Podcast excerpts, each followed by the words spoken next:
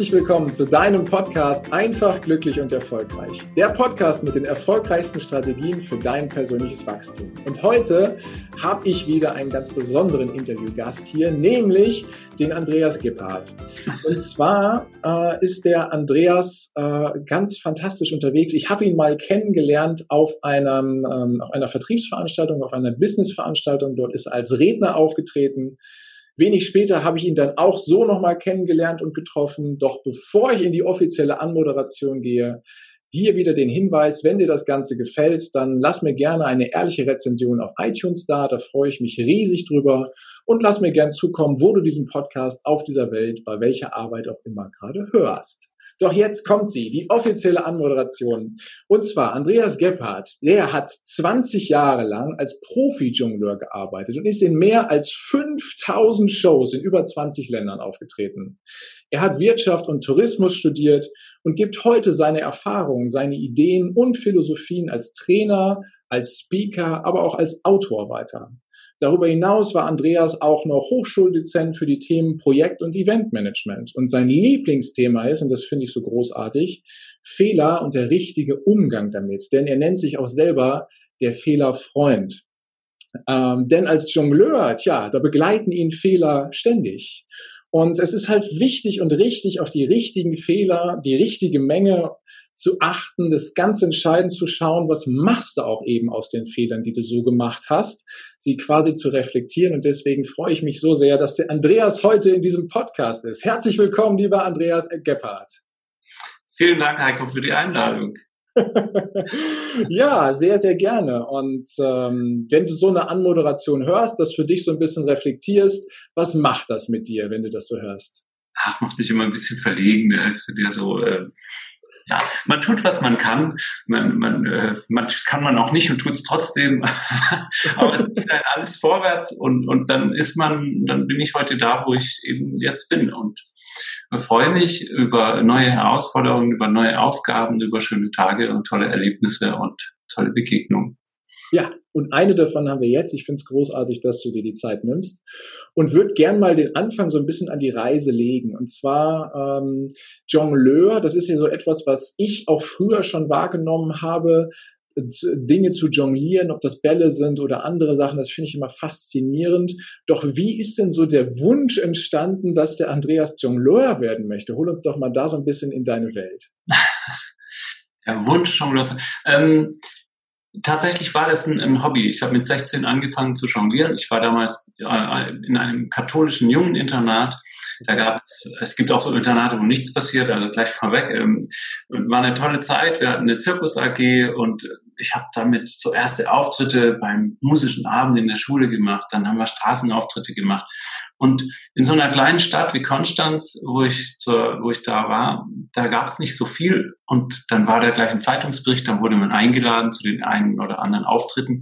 Ich habe Geld verdient, das war viel mehr Geld als Taschengeld. Also das war schon mal der erste Reiz. Okay, das hat schon mal geholfen. Sehr das, sollte, das sollte dann aber eigentlich ein Hobby bleiben. Und nach meinem Zivildienst wollte ich studieren und der NC war etwas zu hoch, beziehungsweise ich war etwas zu faul ums Abi rum, hatte anderes gelagerte Interessen.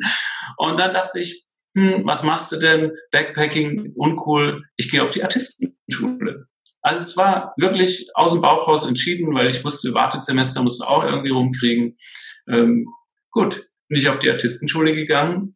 Das war ähm, eine super spannende Zeit in Berlin. Ich, also unglaublich, wenn man aus dem Süden nach Berlin kommt, diese große Stadt mit diesem wahnsinnskulturellen Angebot. Und dann habe ich die auch beendet, die Artistenschule, bin staatlich geprüfter Artist. Ah, okay. Wie lange geht das, wenn ich fragen darf, die Artistenschule? Wie lange die ging für mich damals an eineinhalb Jahre. War schon also, lang, ne? Ja, eigentlich verhältnismäßig kurz. Ursprünglich geht die drei oder vier Jahre. Wow. Aber weil es so ein Überbleibsel aus dem Osten war und die Schulpolitik damals mit dieser Schule überhaupt nicht klar kam, hieß es, naja, wenn du aus dem Westen kommst und schon Abi hast und nicht mehr so von der Kindheit ausgehst, was machen wir denn mit dem? Und dann gab es quasi diesen Einstieg. Ähm, aber dann habe ich das gemacht, habe gleich danach ein tolles Engagement bekommen und dann war das Studium halt erstmal auf Eis gelegt. Ja. ja, so bin ich quasi da reingekommen. Okay, und dann schon gleich die Leidenschaft quasi fürs Jonglieren entdeckt, ne? Genau, das war ja vorher schon auf der Schule, aber es hieß dann eben, wenn du auf die Artistenschule gehst, dann musst du auch Jongleur bleiben. Also ich durfte quasi durch diesen späten Einstieg jetzt nicht mehr umschwenken auf Trapez oder ikarische Spiele hätte ich sehr gerne gemacht. Also die anderen Disziplinen, die waren mir dadurch sozusagen verbaut. Aber das wollte ich auch gar nicht. Ich wollte sowieso Jongleur sein. Okay. Und jetzt einen ganz normalen Moment zurück. Deine Familie, wie fand die das, als du gesagt hast, du so dieses Klassische und so, das mache ich nicht, ich mache jetzt Artistenschule und werde Jongleur. Haben die so gesagt, juhu, der Andreas, der kann es gerne machen? Oder sagen die, hm, mein Freund, ah, Also, meine Eltern, die waren, äh, hatten etwas Vorbehalte, könnte man sagen. Aber die waren auch schon gewohnt, dass ich, ähm, dass ich das, was ich mir in den Kopf setze, das mache ich dann auch. Also ich habe, als ich neun Jahre alt war, habe ich zum Telefon gegriffen, habe in einem katholischen Jungeninternat angerufen und habe mich selbst angemeldet. Oh. Woraufhin der Direktor dann gesagt hat, du, ist toll, dass du kommen willst, aber äh, lass mal ganz kurz deine Eltern auch ans Telefon. aber ja, und so ähnlich war es dann auch bei der Artistenschule. Ist das so eine Eigenart von dir, dass du sagst, komm, ich, ich handle erstmal so aus der Intuition heraus und ähm, ich ziehe das dann auch durch und egal was kommt? Ähm, ich vertraue sehr meiner Intuition. Also wenn, ja, wenn ich eine Idee habe und an die glaube, dann mache ich das. Ist mir eigentlich, also ist nicht so relevant, was die restliche Welt dazu sagt. Wenn ich glaube, das geht, dann probiere ich das wenigstens. Und ich gehe es schon auch ernsthaft an. Also ich mache jetzt nicht jeden Stuss, sondern setze mir was in den Kopf und dann mache ich das auch. Und dann bis zum Ende. Also es gibt selten was, was ich abbreche. Gut, ich glaube, das Leben als Artist ist ja jetzt auch nicht nur von, von Popcorn und Konfetti geprägt, sondern das ist ja harte Arbeit. Ne? Die Kunststücke da und das Handwerk des Artisten zu erlernen, das ist ja harte Arbeit und das braucht ja auch wirklich Zeit und viel Ausdauer, glaube ich. Ne? Weil als ich angefangen habe, mal zu jonglieren und weiß Gott, ich kann es nicht gut, bin froh, wenn ich drei Bälle mal drei Runden irgendwie in der Luft halte, dann ist aber auch schon gut. Ähm, das, das ist ja erstmal mit viel Frust geprägt, da brauchst du ja schon viel Power, viel Motivation und Disziplin, das auch durchzuziehen, um dann in die Profiliga aufzusteigen, ne? so wie es bei dir dann ja auch gewesen ist. Ja. Ja, man braucht unglaublich viel Disziplin und man also das ist sehr echt spannend, weil dieses Klischee, was man von so einem kleinen Künstler hat, mit der Realität einfach unglaublich weit auseinanderklafft. Also da, da ruft dich jemand an und sagt halt, kannst du am 12.04. um 13 Uhr in Seoul einen Auftritt machen? Und dann musst du gewährleisten, dass du genau zu diesem Zeitpunkt dort bist. Ja. Also das heißt, diese Zuverlässigkeit, die da erwartet wird, die wird, glaube ich, in kaum einem anderen Job erwartet. Also es gibt, ich bin noch nie zu einem Auftritt zu spät gekommen, ich habe noch nie einen Auftritt verpasst, ich war 20 Jahre lang überall unterwegs. Gut, manchmal wird die Reise auch organisiert, aber man erwartet einfach absolute Zuverlässigkeit. Das gibt es nicht, dass, dass eine Show fünf Minuten später anfängt, weil, weil der Artist nicht da ist. Mhm. Das gibt es nicht. Sowas kann sich an Sophie Mutter erlauben, aber die wird sich's auch nicht rausnehmen. Aber das, das gibt's nicht. Also, und das klafft halt wirklich auseinander, wenn man, wenn man dieses Klischee hat, da ist der Barfußtyp, der da im Park jongliert, ähm, dem würde man ja jetzt nie sowas zutrauen. naja, und im Endeffekt ähm, ist es ja auch so, dass äh, die Leichtigkeit, die ihr, die du mit auf der Bühne versprühst im Endeffekt, ist ja genau das, was bei den Leuten ankommt und wo dann halt die harte Arbeit da gar nicht zu sehen ist oder die ganzen Fehler, die da aufgetaucht sind. Ne? Genau, also je härter die Arbeit, desto weniger sieht man sie. Genau, richtig. Alles, was leicht aussieht, ist schwer, hat mal jemand gesagt. Toby Beck hat das erwähnt und das ist, äh, das ist wohl wahr. Alles, was leicht aussieht, hat sehr, sehr viel Arbeit eben im Hintergrund mit dabei. Ja. Genau. Und da bist du ja wirklich Jahrzehnte unterwegs gewesen als Artist, als Künstler. Ja, also wie gesagt, ich habe ähm, 96 habe ich die Artistenschule absolviert und 2014 habe ich meinen ersten Vortrag gemacht. Ja. Und ich glaube etwa 2016, 17 habe ich dann habe ich dann nur noch Vorträge gemacht. Da habe ich die Entertainment Shows komplett eingestellt. Ja. Also war wirklich etwa 20 Jahre lang unterwegs. Gab es einen gewissen Auslöser, dass du gesagt hast, ich möchte es jetzt weiterentwickeln, anders machen? Oder ähm, woher kam die, die Weiterentwicklung, so nenne ich sie mal? Also das ist, äh, ich bin ein neugieriger Mensch und mich treibt es auch immer so ein bisschen. Ähm, ich weiß, in meinem allerersten Engagement, da war ein tatsächlich ein alter Schwede, der hieß Ulf. Das war mein quasi Mentor und der hat mich so ein bisschen unter seine Fittiche genommen, hat mir immer Tipps gegeben und der hat zu mir gesagt, Andi, du bist kein Jongleur. Oh.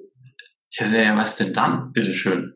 Und dann ist, ja, weiß ich auch nicht, musst du noch rausfinden. Aber so, er hat halt, der, der war wirklich seit 40, 50 Jahren im Showbiz tätig. Der hat richtig viele Jongleure um sich herum erlebt und der hat gesagt, du bist nicht so ein typischer Jongleur, da, da irgendwas, da schlummert was anderes. Und das war natürlich, der hat nur das gesagt, was ich irgendwie auch gespürt habe. Ich muss, ähm, mich fasziniert auch noch anderes. Also ich habe dann mal ein Fernstudium gemacht, Kultur, Kulturmanagement. Das hatte ich zum Beispiel abgebrochen. Das war nichts für mich.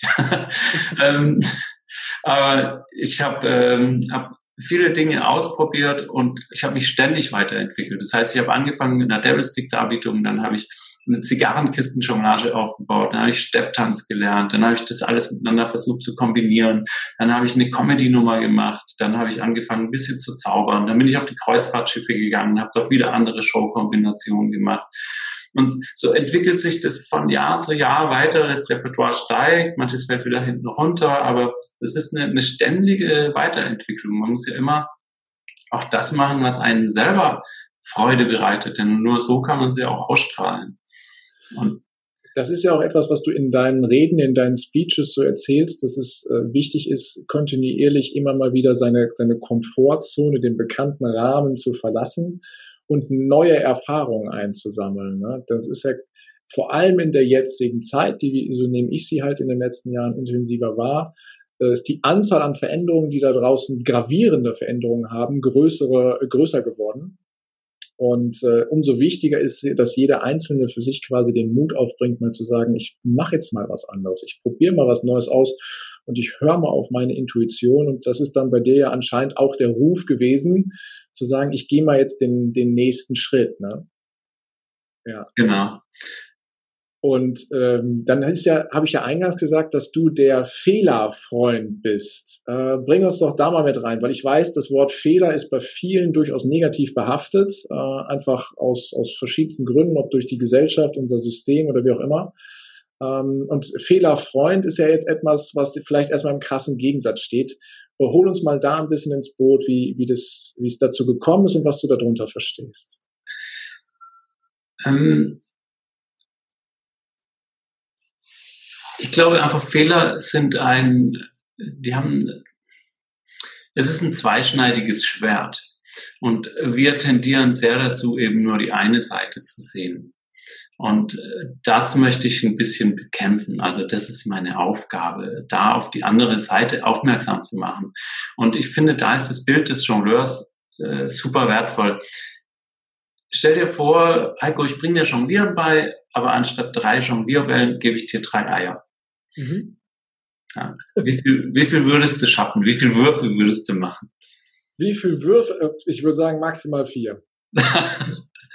die meisten würden wahrscheinlich keinen einzigen machen. Die würden die Eier in der Hand halten und sagen, also und, und mit dieser also sind dann alle alle drei Eier kaputt nach dem Wurf, ne?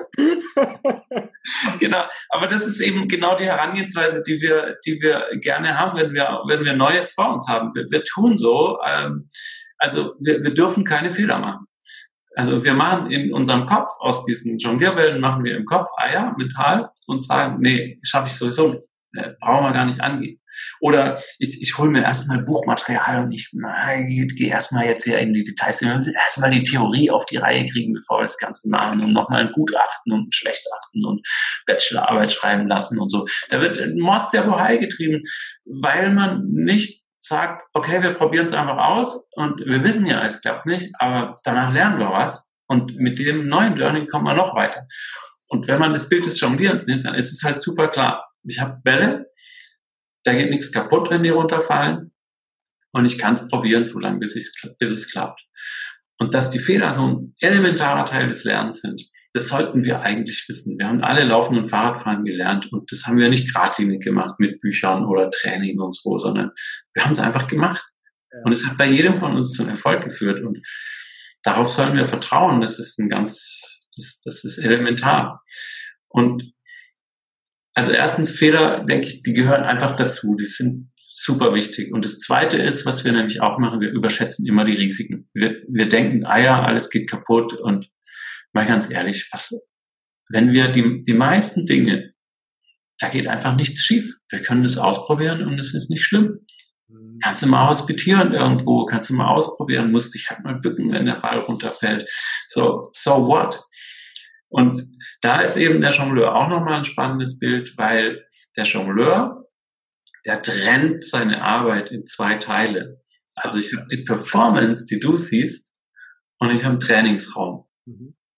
Und in dem Trainingsraum, da probiere ich ständig aus, kriege ein Feedback, klappt's, klappt's nicht, probiere es neu aus, verbessere es, kriege neues Feedback.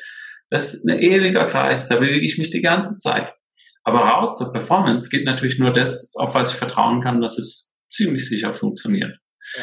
Und das ist das andere, was wir, glaube ich, ähm, in Deutschland hm, leicht vergessen. Wir brauchen alle so einen Trainingsraum. Wir brauchen Leitplanken, in denen Experimente gestattet sind, in denen auch Ressourcen zur Verfügung gestellt werden, in denen man sagen kann, probiert einfach mal aus, guck mal, wie weit ihr kommt. Und dann gucken wir, ob wir das irgendwie in unsere Performance mit einbauen, in unser Produkt, in unser whatever. Mhm ich glaube, du sprichst da ganz wichtige Dinge an, denn ähm, du sagst, dass eigentlich kann nichts kaputt gehen, wenn wir uns ausprobieren oder wenn wir auch mal Fehler machen, außer dass unser unser äh, eigenes Werteverständnis, unser Ego dann mal einen Kratzer abkriegt ne, an der Stelle. Doch ähm, wo, wo schaffe ich mir so einen Übungsraum? Hast du eine gute Empfehlung, wo, wo, weil dass ich jetzt mit Jonglier werde, da kann ich das nehmen, dann setze ich mich zu Hause ins Wohnzimmer oder stelle mich dahin und probiere das. Da geht dann auch nichts kaputt, aber wenn ich jetzt was völlig Neues mache, ähm, wie, wie probiere ich mich am besten aus, dass ich diesen Übungsraum habe? Also es ist natürlich ein Unterschied, ob man das jetzt im privaten Bereich macht oder, oder im äh, organisationalen Bereich. Aber äh, im, im privaten Bereich ähm, die, die Möglichkeiten finden sich. Es kommt natürlich immer darauf an, um, um was es geht. Aber ähm, die Möglichkeiten finden sich. Einfach, einfach mal loslegen. Der Weg entsteht beim Gehen. Also das, das ist so, so typisch. Wir denken, wir denken immer, das ist auch so ein Bild, was ich beim Jonglieren kenne, wir denken immer, ja, wenn ich den Ball werfe, was mache ich dann mit dem? Also wir beschäftigen uns mental immer mit dem zweiten und nicht mit dem ersten Schritt. Und manche beschäftigen sich sogar mit dem dritten. Das sind die besonders strukturierten Menschen. Zu denen gehöre ich tendenziell auch. Also ich weiß, wovon ich spreche, aber man, das ist, das blockiert uns. Einfach anfangen, dann merkt man, ach so, jetzt, und dann kommt der nächste Wurf. Erst eins, dann zwei. Und wenn dann der dritte kommt, dann weiß man schon, was, was man gelernt hat aus Lektion eins zu zwei. Und im organisationalen Bereich, da gibt es viele Unternehmen, die da vorgehen. Und es gibt ja auch viele moderne Methoden, die da wieder reingehen. Also sei es Agilität oder Lean Startup mit dem Minimum Viable Product, wo man sofort was entwickelt und rausgeht und testet und, und guckt. Das sind ja alles Methoden, die genau darauf aufbauen, dass man sagt, lass uns, lass uns testen, lass uns so schnell wie möglich ausprobieren und nicht im stillen Kämmerchen entwickeln. Mhm. Und den, den Ideen eine Chance zu geben, das ist natürlich, das ist natürlich eine Führungsaufgabe dann. Also es ist leicht, äh, es ist äh, leicht, Ideen abzuschmettern. Das, und das wird auch viel, viel zu häufig gemacht. Und viele dieser total abstrusen Ideen stellen sich nachher als gut raus. Also wenn jemand kommt und sagt, komm, wir bauen Sprengstoff ins Auto, dass wenn ein Autounfall passiert, dann gibt's noch eine Explosion dazu äh, würde jeder sagen, hallo, aber das ist natürlich eine coole Idee, so ein Airbag, Airbag auszulösen. So, auf, ne, da muss man der Idee aber eine Chance geben. Das muss man ein bisschen probieren und natürlich hört sich das erstmal doof an. Kommt natürlich dann auch auf den Blickwinkel an. Ne? Also wenn genau. du sagst mit dem Sprengstoff und dem Airbag, dann ist das natürlich so, dass du denkst, hä, was, was, was soll das denn jetzt? Aber klar, für, für andere Sachen ist es wieder gut und die Dosierung ist, glaube ich, auch wichtig. Ne?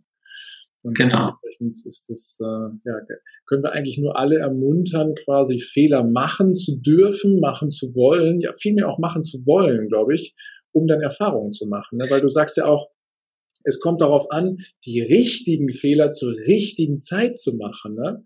Aber genau. wenn ich jetzt kein gutes Gespür oder keine gute Beziehung zu Fehlern habe, wo finde ich denn dann die richtige Zeit oder den, den richtigen Fehler? Wie, wie mache ich das dann? Also letzten Endes versuchen wir ja nicht Fehler zu machen, sondern ich glaube, das Entscheidende ist, dass man seiner Neugier nachgeht mhm. und ähm, dem Raum gibt. diesen Experimentierraum zur Verfügung stellt. Also wenn mich was interessiert, dann sollte ich mich auf den Weg machen. Ähm, und die Neugier heißt ja nur, dass ich äh, Gier nach was Neuem habe, also dass ich mich aus meiner Komfortzone rausbewege und was Neues kennenlerne. Mhm. Und wenn ich das freiwillig mache, also neugiergetrieben, interessensgetrieben, dann ist das natürlich super wertvoll. Und immer da, wo das Neue ist, da passieren Fehler, weil es ist ja neu, wir kennen es ja nicht, woher sollen wir es kennen?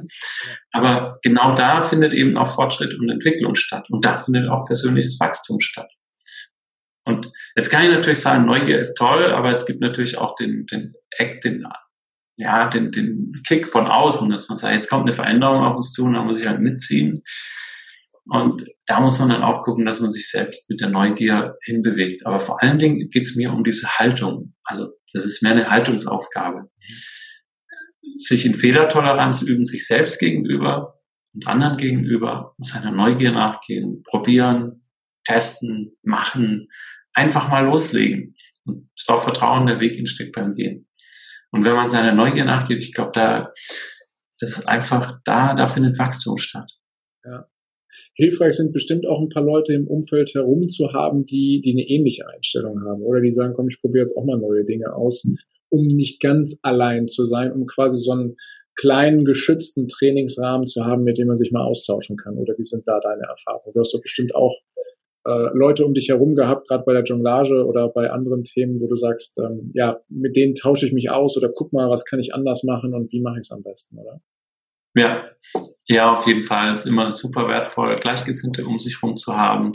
Ähm, oder sich wenigstens, also wenn man jetzt in dem Bereich noch nicht, also Gleichgesinnte zu suchen, wenn man sich auf neue Bereiche einlässt, ähm, Austausch super wichtig. Aber auch sonst einfach lesen, gucken, was, was machen andere in dem Bereich. Also Zukunftsblogs, Zukunftsforschung, äh, wilde Ideen oder auch historisch, wie, wie manche Dinge entwickelt wurden, ist super spannend. Und da, da zeigt sich eigentlich immer das gleiche Bild. Also ich, man tut dann oft so, also wenn man den Jongleur belächeln will, dann sagt man, ja, ne, so, aber guck dir mal die Medizin, Luftfahrt, das sind natürlich Sachen, da kannst du es nicht machen. Und ich war viel in diesen beiden Bereichen unterwegs und kann sagen, die machen es genauso.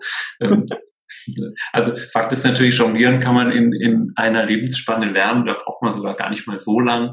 Äh, Medizin ist über viele, viele Lebensspannen und Generationen entstanden. Aber die haben es genauso gemacht. Die haben da rumgequacksalbert und äh, ausprobiert und Wissen angehäuft. Die haben Leichen ausgebuddelt, die haben Tiere seziert und geguckt, warum funktioniert es jetzt plötzlich nicht mehr.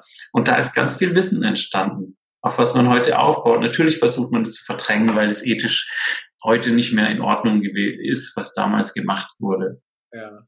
Und ein Arzt sagt heute immer, ja, Fehler, wenn ich einen falschen Schnitt mache, dann ist der Patient tot. So, das ist natürlich die Geschichte mit den Eiern. Ich möchte mal sagen, bei fast 100 Prozent aller Schnitte ist der Mensch nicht tot, wenn man den falsch macht, sondern dann muss man halt ein bisschen mehr nähen.